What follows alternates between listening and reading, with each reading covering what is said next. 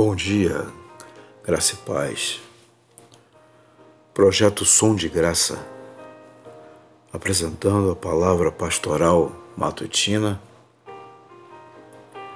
e quero continuar nessa dinâmica de reflexões que nos levam pelo caminho de Jesus, nos ensinando a viver.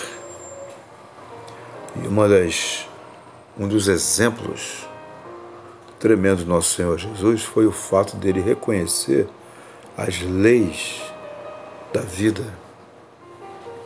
Há leis que guiam todas as coisas, leis que o próprio Pai dele criou. E ele não abria mão de estar no centro da vontade do Pai. William Douglas disse: Deixe Deus ser Deus. Ele faz isso melhor do que ninguém. Jesus, que é Deus, agiu plenamente como ser humano. E nós temos essa tendência, creio que muito porque temos o veneno da serpente. Né? Nós, filhos de Adão, de Adão, eh, de alguma maneira esse veneno, enquanto estivermos aqui na terra, ele de alguma maneira faz efeito que essa agonia da gente querer ser Deus. Então, o conselho é: deixe Deus ser Deus, porque Ele de fato é Deus. E Jesus, repito, demonstrou na prática o que significa isso. Para guiar as nossas vidas, o Deus eterno fixou leis que põem ordem no mundo. Deus governa o mundo por essas leis. São leis que precisamos conhecer pela fé e pela ciência. É também por meio delas, dessas leis, que Deus fala. O salmista percebeu isso no Salmo 19. E Paulo também reverbera isso nas suas cartas. Quando quebramos essas leis, pagamos um preço. O fato de não sabermos as causas não quer dizer que elas não existam nem quer dizer que não tenhamos que pagar o preço por quebrá-las, mesmo alegando não conhecê-las. Precisamos aprender que a liberdade inclui o risco. Não podemos desejar a liberdade e recusar o risco. Quem vive deve saber dos riscos. Viver implica riscos. Deus respeita a nossa liberdade no erro e no acerto. Embora seja soberano, Deus respeita até a escolha errada que fazemos. Quando erramos através da Bíblia e das consequências que sofremos, Deus nos adverte para que guardemos e respeitemos as leis que criou, todas para o nosso bem. Como o salmista vai dizer no Salmo 19, versículo 11. Se compreendêssemos de fato que as leis de Deus visam o nosso bem, nós as amaríamos sem reservas e as praticaríamos com prazer. Se crermos de fato que somos amados por Deus, deixaremos que Ele nos guie, como Davi pôde cantar no Salmo 23. Deus, o meu pastor, guia-me pelas veredas da justiça por amor do seu nome. Isso tem a ver com confiança, e confiança gera segurança. O mundo inteiro se abre, disse Antoine Saint-Exupéry. Lembra dele? Autor do Pequeno Príncipe.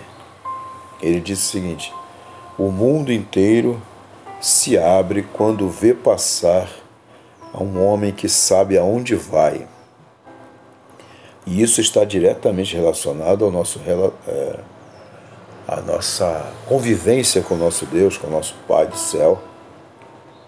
Uh, na medida que a gente vai conhecendo, a gente vai confiando. Na medida que a gente vai confiando, isso vai gerando segurança. E segurança, inclusive, para poder levantar e prosseguir. Seguros em Deus, podemos aprender a viver de fato. O segredo da vida é a sabedoria. O sucesso vem com a sabedoria e gera ainda mais sabedoria. Sábio é quem sabe se conformar e, paradoxalmente, recusar os fatos da vida. Interessante, né? Porque, conforme a natureza de cada um, a gente vai precisar discernir o que, que pode ser mudado daquilo que não pode ser mudado.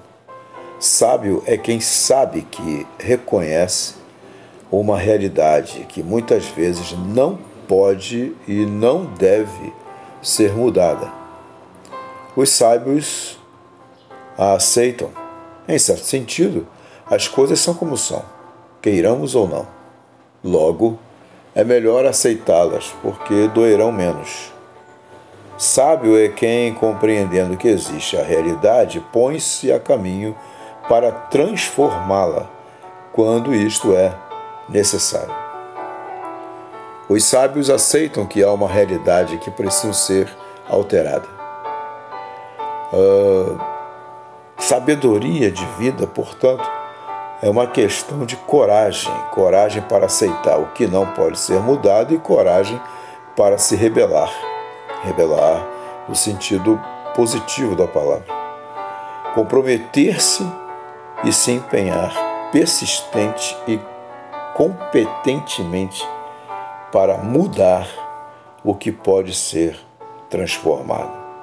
É o que eu chamo de revolução silenciosa. Não precisa fazer barulho, tem que ter a ação a partir da reflexão da carta de Deus, as orientações de Deus. Os que se conformam diante do que não podem alterar são sábios, mas a história não diz seus nomes. Os que se rebelam, os que decidem entrar por essa revolução silenciosa contra o que precisa ser alterado, são sábios empenhados numa revolução. Eles são sábios e alguns dos quais têm seus nomes inscritos em placas de reconhecimento por sua contribuição à humanidade. E é interessante lembrar que muitos desses que têm seus nomes inscritos em placas, no momento em que estavam desenvolvendo a Revolução Silenciosa, não tinham a devida preocupação, ou necessariamente a preocupação, de que seus nomes estariam inscritos em placas. Até porque se assim fosse, não seriam sábios. Jesus disse que o que a mão direita fizer, a esquerda não deve saber.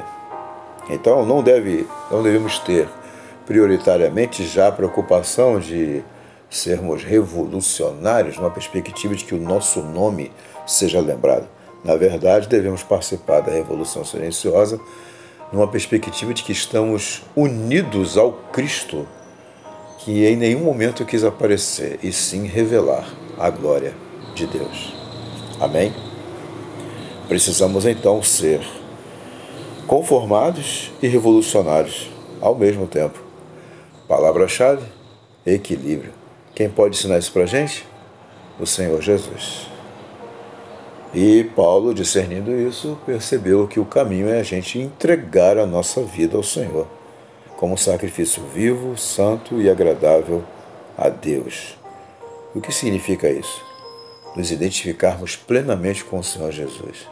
E o que o Senhor Jesus fez? Ele não se conformou aos padrões desse mundo, mas deixou que Deus o transformasse, o usasse, o lapidasse, o conduzisse. E é isso que Paulo fala em Romanos capítulo 12 e dá um conselho para nós também. Não vivam conforme os padrões deste mundo, mas deixem que Deus os transforme pela renovação da mente, para que possam experimentar qual é a boa, agradável e perfeita vontade de Deus. Que o Senhor nos abençoe, que o Senhor nos ajude nesse desafio de viver, nesse desafio de viver para a glória de Deus. Um grande abraço Deus te abençoe em nome de Jesus. Amém e amém.